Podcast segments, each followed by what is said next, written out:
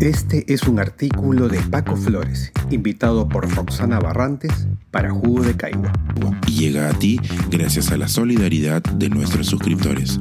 Si aún no te has suscrito, puedes hacerlo en www.jugodecaigua.pe. Ahora puedes suscribirte desde 12 soles al mes.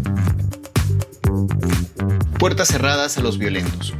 ¿Por qué es importante rechazar que un ministerio le abra las puertas a un grupo violentista? La reunión entre el grupo violentista La Resistencia, vergonzosamente llamado Asociación Civil por el Ministerio de Cultura, es un punto de no retorno, más aún a poco de las movilizaciones contra el gobierno de la presidenta Boluarte convocadas para este 19 de julio. La excusa para este despropósito es la política de puertas abiertas de la cartera de cultura, según sus propias palabras. Sin embargo, esta política de puertas abiertas se convierte en una excusa convenida o conveniente cuando se conoce que desde el 17 de febrero otros colectivos como el LGTBI han solicitado reunirse con funcionarios de este ministerio sin recibir respuesta hasta la fecha.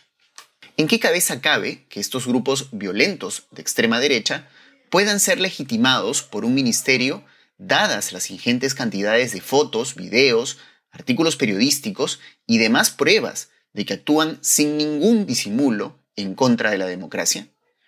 ¿Hay que recordarle acaso a los funcionarios del Ministerio de Cultura que este grupo violento al que hoy le abren las puertas y legitiman han actuado con visible violencia contra exposiciones, presentaciones de libros, políticos, periodistas y miembros de la sociedad civil que piensan distinto a ellos? Hay que mostrarles las fotos de estos sujetos haciendo el saludo fascista en sus reuniones? Además, bajo esa misma lógica de una política de puertas abiertas, también podrían reclamar voz y presencia grupos como Movadef, brazo político de Sendero Luminoso, o los mismos remanentes del terrorismo con la camarada Vilma a la cabeza. ¿Con ellos también se debe dialogar? No. Y la razón son sus credenciales antidemocráticas. Lo más penoso, y por qué no decirlo aterrador, es que ciertos personajes en redes sociales y ciertos medios justifiquen y hasta saluden lo ocurrido ayer en el Ministerio de Cultura con frases como pero gritar y arengar no es violencia o pero si ellos no tiran piedras ni queman aeropuertos o bloquean carreteras. Es que también tenemos que recordarles a estos personajes y medios que hostigar, acosar, insultar, tirar basura o excremento también es violencia. En estos temas, el doble rasero o la indignación selectiva, tan común y normalizada en la política nacional, no pueden ser toleradas. La verdad es que nunca deben ser toleradas bajo ninguna circunstancia, porque socavan y atentan contra principios fundamentales de la democracia, el derecho a la protesta y la expresión. Ya lo decía el filósofo Karl Popper con su paradoja, uno no puede ser tolerante con la intolerancia, y es que los intolerantes no tendrán reparos en ser intolerantes con lo que ellos consideran contrarios a su forma de ser y hacer.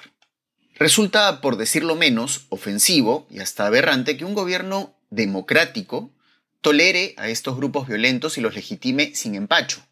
Aquí vale la pena referirse a una frase de origen alemán acuñada en tiempos de la Segunda Guerra Mundial y que dice, si en una mesa hay un nazi y 10 personas que lo respetan, entonces hay 11 nazis.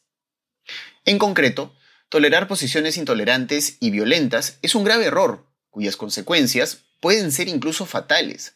Y es que estamos a solo un paso de que la tolerancia y legitimidad que las instituciones democráticas le dan a estos grupúsculos violentistas acaben en actos de terrorismo, como ya ha ocurrido en otros momentos de nuestra historia y de la historia universal. ¿Qué estamos esperando para unirnos contra el extremismo y la intolerancia.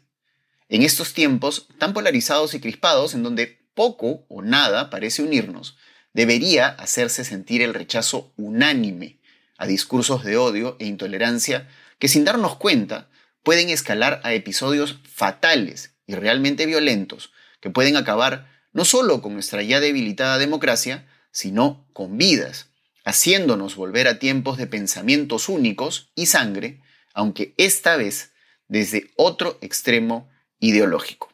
Advertidos estamos. Pensar, escribir, Editar, grabar, coordinar, publicar y promover este y todos nuestros artículos en este podcast cuesta y nosotros los entregamos sin cobrar.